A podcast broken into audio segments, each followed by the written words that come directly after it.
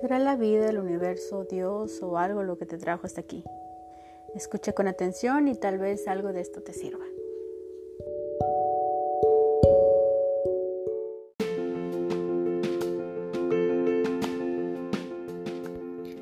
Hola, bienvenidos a este nuevo capítulo, número 4, el cual se titula ¿Cómo renunciar a mi trabajo? Desde pequeños generalmente nos preguntan en la escuela qué quieres ser cuando seas grande. En mi caso yo quería ser maestra. Y quería generalizarme o prepararme para poder dar en varios niveles educativos. Y la inspiración llega cuando estoy en la secundaria, que una maestra nos habló que a pesar de que ya estaba casada y con hijos, seguía preparándose y ahora ya tenía un grado de estudio en el cual le permitía dar clases en, otro nivel educativo. Entonces, esa fue como que mi inspiración de, ah, yo quiero ser maestra y quiero ser así. Bueno, pues en el 2009 entró a la escuela para maestros, 2013 me graduó y ya para ese entonces para darte un panorama, antes aquí en México se les daba a los maestros, bueno, a los estudiantes de maestros, em, un lugar, se les asignaba un lugar dentro de la República Mexicana para impartir clases. Tú salías de la escuela y ya tenías trabajo asegurado. Pero justo uno o dos años antes um, cambia esto con la llegada del nuevo presidente y te piden un examen. Tienes que realizar un examen en el cual al acreditarlo te van a asignar tu trabajo. Cabe recalcar que para este entonces pues iba a ser la demanda pues muy alta y no iba a haber lugares para todo. Y dicho y hecho, conforme pasó el tiempo nos fuimos percatando de que no todos iban a obtener un lugar de trabajo. Entonces, muchos ah, maestros que tenían a sus hijos estudiando para maestros se fueron preparando. Antes, si tú tenías a un hijo o familiar que estuviera interesado en ser maestro y tú ya te ibas a retirar de dar clases, podrías heredarle tu lugar o podrías vender eh, lugar. Y era lo que ya no quería el gobierno. El, el gobierno quería asignarlo. Entonces estas personas se fueron preparando. Cuando llega el 2013, que es cuando yo termino mis estudios, pues varios de mis compañeros ya tenían como un año, medio año ejerciendo, gracias a que sus papás o sus familiares o sus contactos se fueron preparando para tal momento. En mi caso no fue así. Algunos, eh, como yo, tuvimos que presentar examen, algunos lo pasamos pero no estuvimos dentro de los lugares que se estaban ofertando. Éramos 3.000 aspirantes y solo había entre 48 o 100 lugares, exagerando.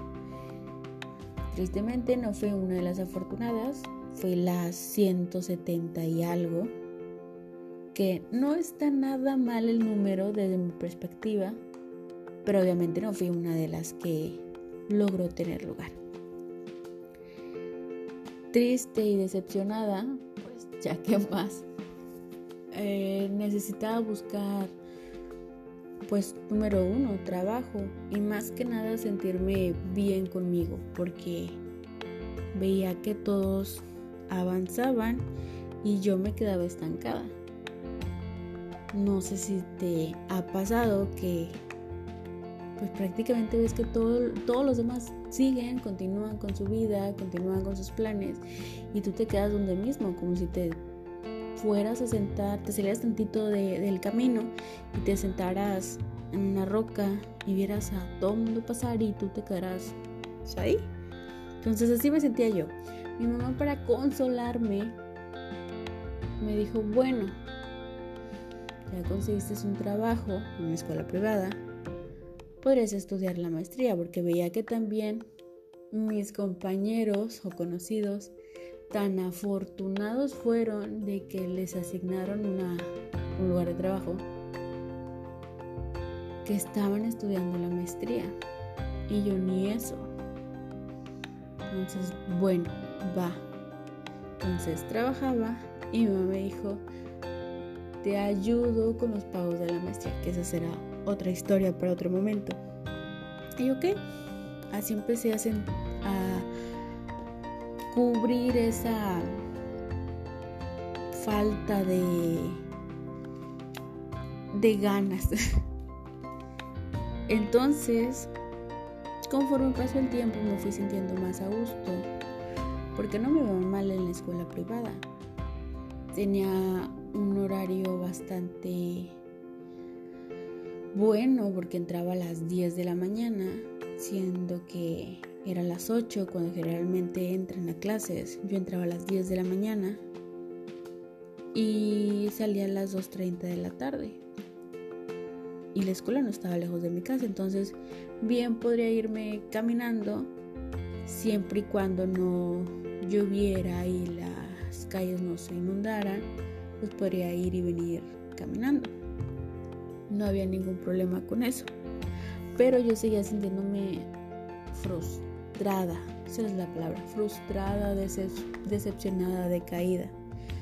Porque no era lo que yo quería. Yo quería ejercer y pertenecer al, gremio de maestros de escuela pública, porque es bien sabido que, bueno, no sé en los demás países, pero al menos en México es bien sabido que pertenecer al gremio de la escuela pública, perteneciente al gobierno, es bien remunerado. Te cotizas mejor, te pagan mejor y así fue. Me acuerdo perfectamente que cuando me entregan mi salón, me dicen, bueno, pues decóralo. Y yo, ajá, pero acabo de salir de la escuela, no tengo ingresos y pues solo me apoya mi mamá, entonces no tengo mucho presupuesto. Se fue uno, dos. Me entregaron un marcador, solo un marcador y tenía que hacerlo rendir todo lo que pudiera. O sea, entre paréntesis, si es un año, es excelente. Así que igual que la cinta. Y yo, ajá, un marcador lo uso mucho. No me va a durar ni seis meses, ni tres meses, me lo voy a acabar. Y la cinta, pues para pegar papeles, documentos, decoración, obviamente se va a acabar. Pero así era la escuela ya era muy tacaña.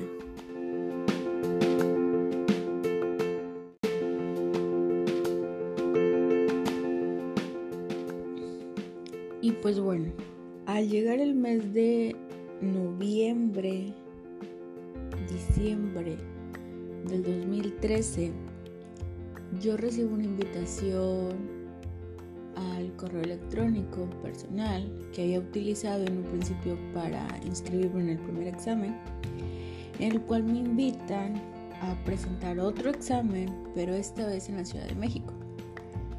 Ya se tenía en cuenta de que todo aquel que iba a presentar allá generalmente obtenía trabajo. Entonces yo voy con mi mamá, le comento y solo esperaba que ella me dijera sí o el no para yo poder ir y presentar el examen. Y así fue. Ella me dijo que sí, me apoyó y para el mes de enero yo ya estaba llevando mi papelería a la Ciudad de México. Para esto lo que fue llevar papeles, eh, presentar el examen, y todo lo que conllevó el viaje, yo solita lo, lo preparé, yo lo organicé. Y busqué que fueran lugares que yo obviamente no conocía, jamás había ido a la Ciudad de México, pero pues la televisión o conversaciones o X tenía noción de los lugares y todo me gustó, me fue maravillando. Dije, ah, es una gran oportunidad y tengo que aprovecharla. Y sí, la aproveché hasta donde pude, pero entonces viene lo, lo mero bueno. Lo único que yo no escogí, por así decirlo, fue la escuela en que iba a trabajar, porque para esto fuimos 100, 120 aspirantes en México y donde yo presenté o en el salón que yo estaba, alguien dijo, son tantos lugares y parece que hay uno para cada uno. Entonces, pues bueno, evidentemente todos quedamos. Yo me dejé guiar por conocidos y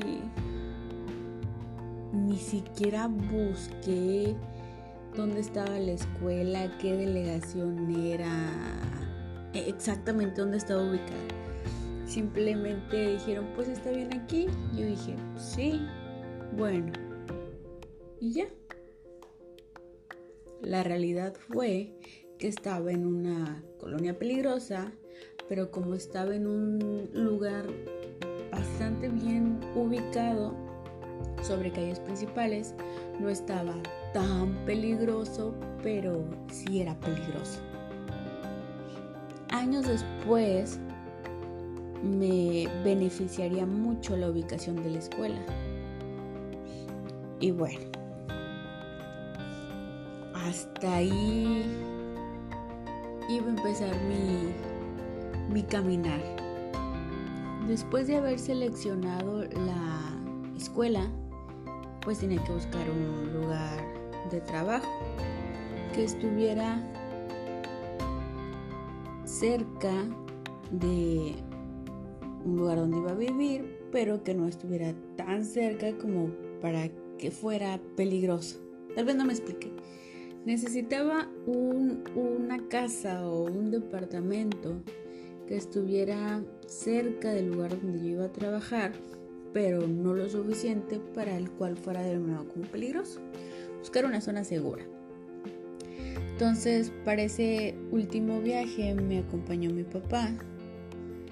Recuerdo que él baja en un hotel, baja, habla con los taxistas y pues pregunta de algunas colonias que estén cerca a la ubicación de la escuela.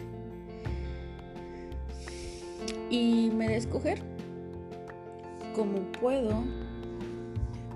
Busco alguna colonia que me parezca interesante, más que nada me guié por el nombre y de ahí pasé a la computadora a buscar diversos departamentos que se estaban ofertando.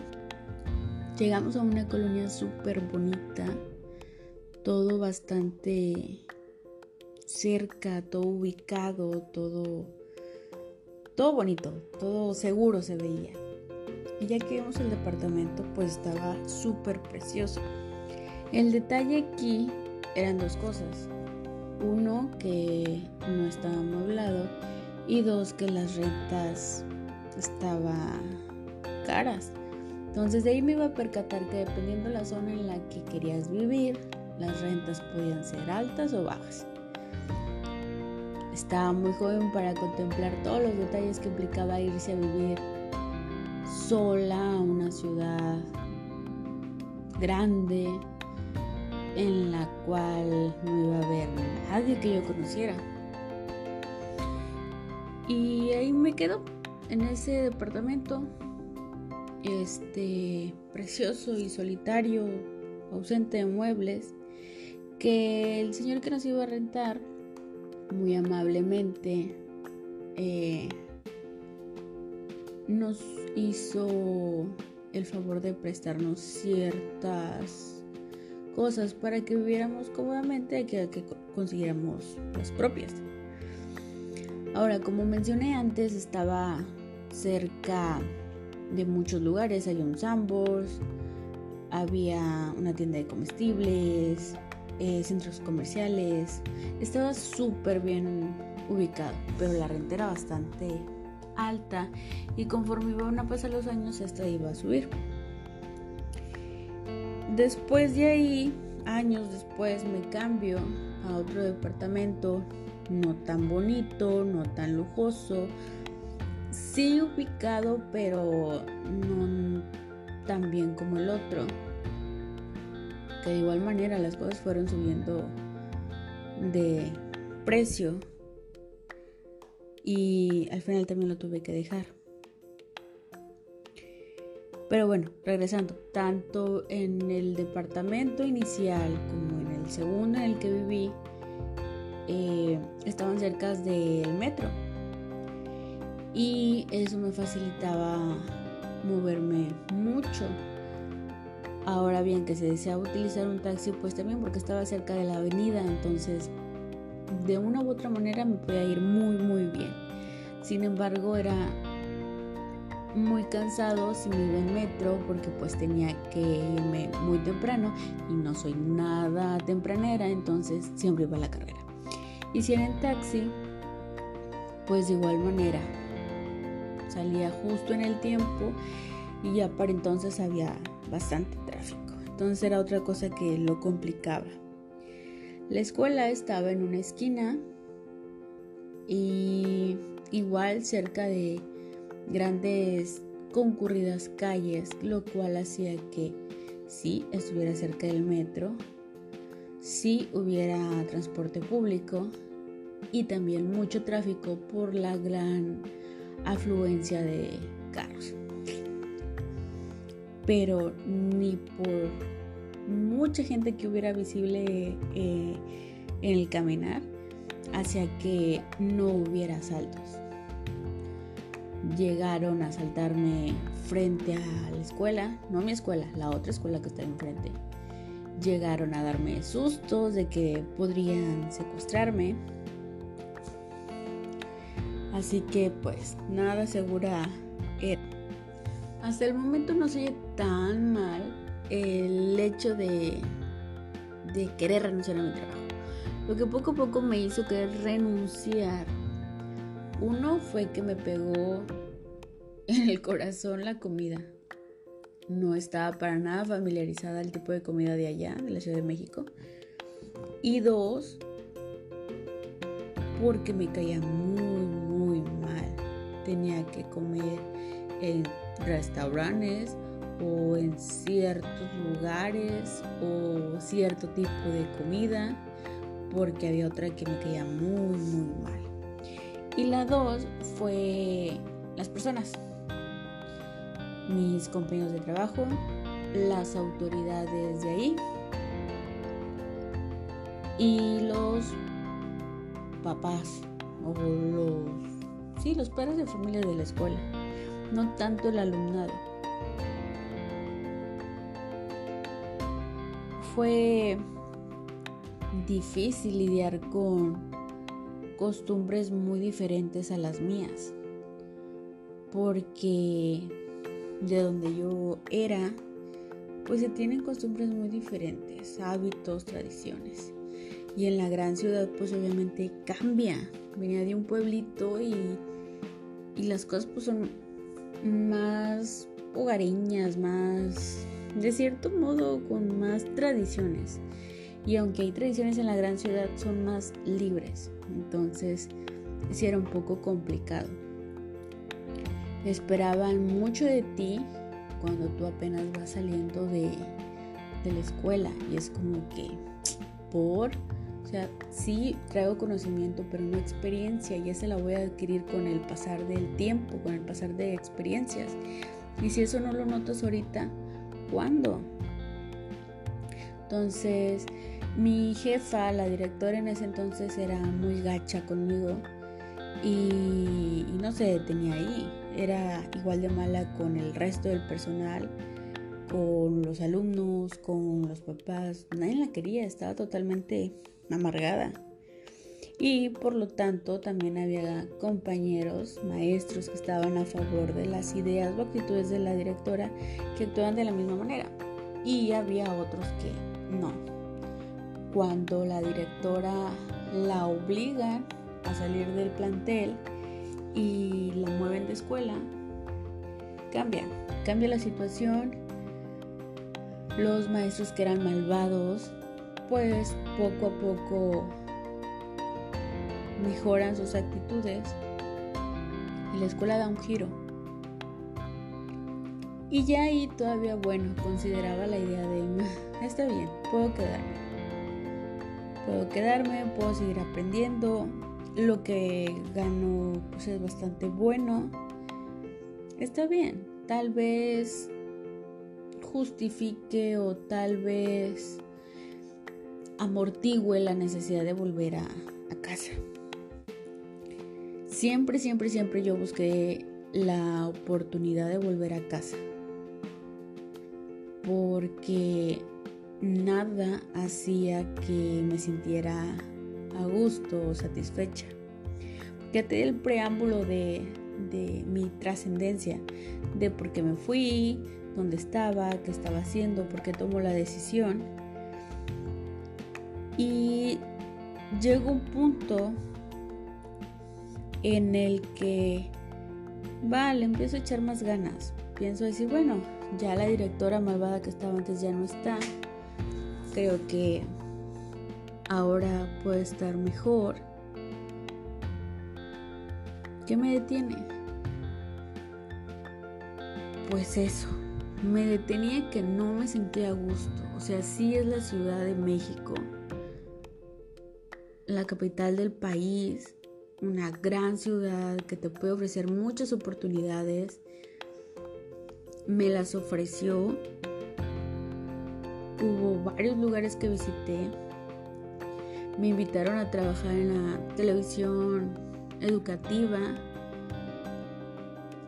Pero aún así yo no me sentía a gusto.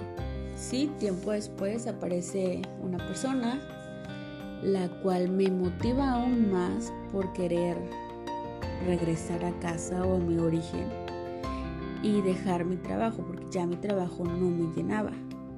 No me llenaba el hecho de ser maestra, de enseñar, de dar clases, de estar con los niños, de enseñarles que aprendieran. Ya no me era suficiente, no me era suficiente porque me sentía sola porque aunque estaba con mis compañeras, porque aunque estaba con mis amigas, porque aunque estuviera ocupada con mis alumnos o con trabajo este administrativo, no me sentía a gusto. Y cuando ya no te sientes a gusto, por muy bueno que esté el trabajo, por muy buena la oportunidad que sea, si no te llena, si no te hace feliz, no vale la pena. En mi caso, seguía también mi mente retumbando eh, que, por ejemplo, mi mamá fue, fue maestra y renuncia a su trabajo porque pues se casa, tiene niños, estaban todos divididos y pues no querían continuar así. Entonces, bueno, dejo mi trabajo, me voy con mi marido y formamos una familia y me ausento del trabajo. En mi caso yo no estaba casada, yo no tenía hijos.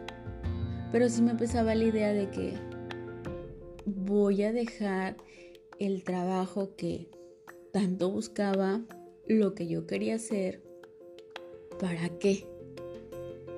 ¿Valdrá la pena? Como que todavía me, me daba eso. Yo sé que sí, que sí lo valía.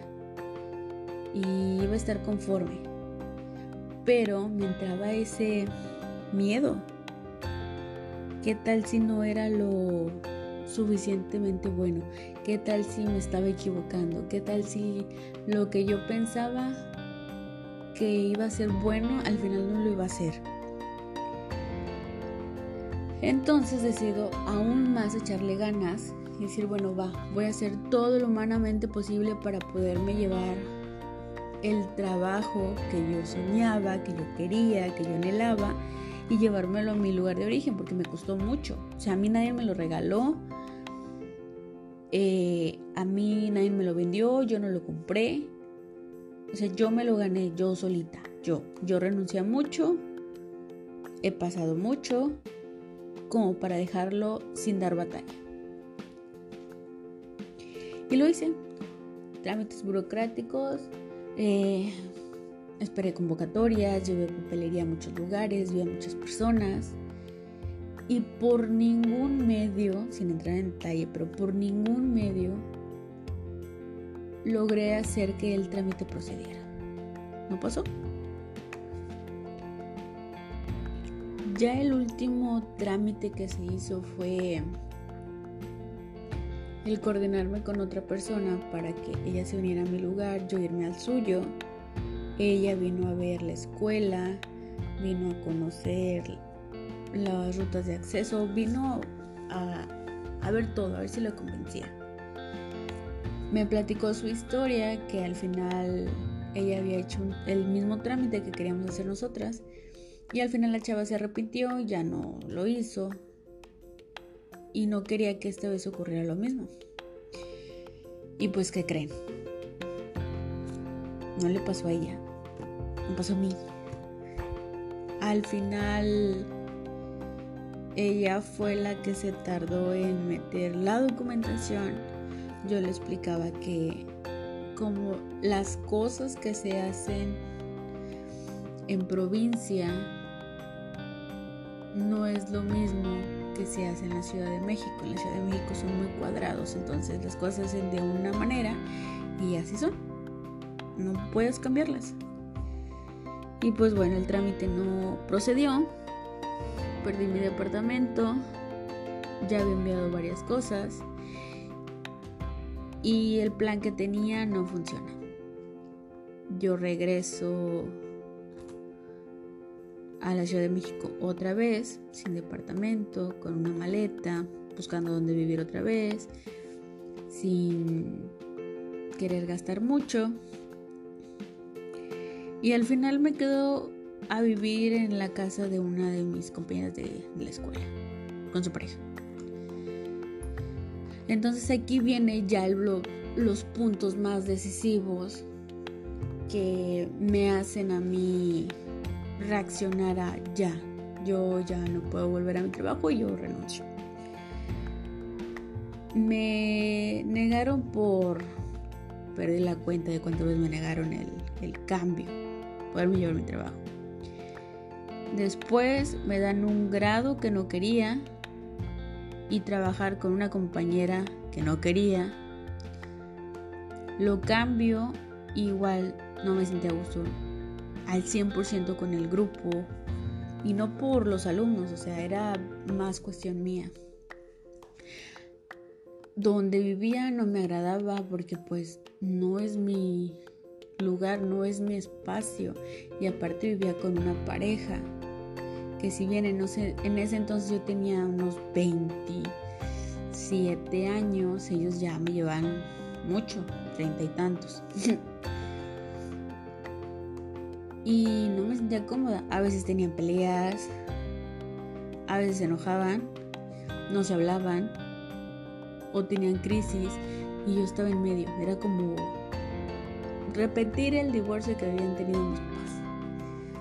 Me sentía muy incómoda donde vivía mi compañera estaba bien, pero no era lo que yo había estado acostumbrada o a lo que yo siempre había buscado.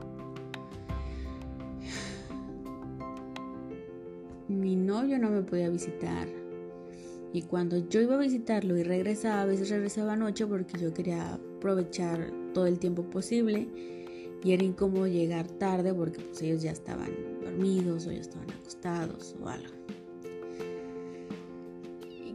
No, no, no, no, fue poco a poco más insoportable trabajar así. Quizás yo lo veo de la forma más sentimental, no tanto en cuestión del trabajo que haya sido bueno o malo, que sí lo fue, porque ya el punto decisivo fue que si tú tienes un hijo, la responsabilidad es del tuya, porque pues tú eres el papá o tú eres la mamá. No recaen en los demás. Yo era la maestra y yo solamente los tengo cierto tiempo. No los crío, no, no van a depender de mí el resto de su vida. Pero así ellos te lo hacían saber. Aparte la delincuencia, el acoso, que te llevaras mal con tus mismos compañeros, incluso con tu directora en ocasiones, no te apoyara, te sintieras abandonada, fue como que, ay, yo ya no puedo, yo ya renuncio. Y así fue.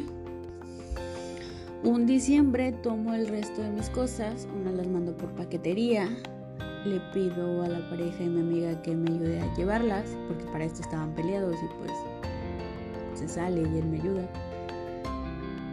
Lo demás lo meto en mi maleta, que era una maleta grande, afortunadamente.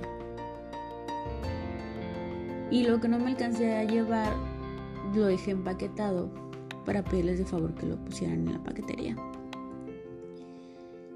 Y me vine, diciembre, y le dije a mi novio, me voy a quedar. Y luego le avisé a mi mamá, ya no me voy a ir, ya lo decidí, aquí me voy a quedar. Y ya por último avisé a mi director, ya no voy a volver. Dijo, perfecto maestra, podemos hacer un trámite de un permiso. Lo hice dos veces porque no estaba el 100% segura. Estaba como que un 95% de que ya me quedé y el otro 5% a ver si vuelvo. Y pues bueno, al final ya no volví. Ya no regresé. No sé cómo haya quedado mi situación realmente. Hasta donde yo sé me dan de baja y ya no radico allá. Ya no soy maestra allá. Y falta ver si puedo volver a trabajar como maestra ahora donde vivo. Estoy feliz, sí. Siento que me quité una carga. Siento que vivía como una novela o un drama. Que poco a poco me fui quitando y fui superando. Y si tú estás viviendo una situación similar, pues pon las cosas en perspectiva realmente medítalo mucho, que nadie te, te diga qué hacer, que nadie trate de controlar tus ideas. O sea, si la decisión la vas a tomar es por ti. Y la decisión que tomes que te haga feliz a ti. Pensando en todas las consecuencias que vas a, tener porque es muy fácil decir sí, lo hago y luego viene una bolita de consecuencias que no van a parar y a lo mejor no vas a saber cómo manejarlas. Toma en cuenta tu factor emocional, tu factor físico, económico, eh, que todos estos aspectos de alguna manera en lugar de afectarte te beneficien vale la pena esforzarte por un trabajo claro, dejar tu casa, tu familia, tus amigos para progresar, claro que sí. Lo que no está bien es que permitas quedarte tanto tiempo en un lugar y en una situación donde no te haga feliz. Eso me costó mucho tiempo aprenderlo. Y a no sentirme culpable si no cumplo las expectativas que tenían los demás en mí por donde estoy y por lo que conseguí. Siempre dije que en mí estuvo y está la satisfacción que el trabajo que yo tuve lo conseguí yo. Y yo decidí dejarlo. Porque vale más en mi caso, mi paz mental, mi paz emocional, mi paz física, mi seguridad, que un trabajo. que tal vez de igual manera me va a costar conseguirlo, pero va a ser mío. Así pues que donde quiera que estés te mando un fuerte abrazo. Tú puedes lograr y conseguir todo lo que te propongas, pero siempre piensa primero en ti. Sin dañar a los demás, obviamente, piensa en tu bienestar. Cuídense mucho, nos vemos aquí en el siguiente capítulo. Síguenme en mis redes sociales, Catarsis Podcast, y nos vemos pronto. Bye.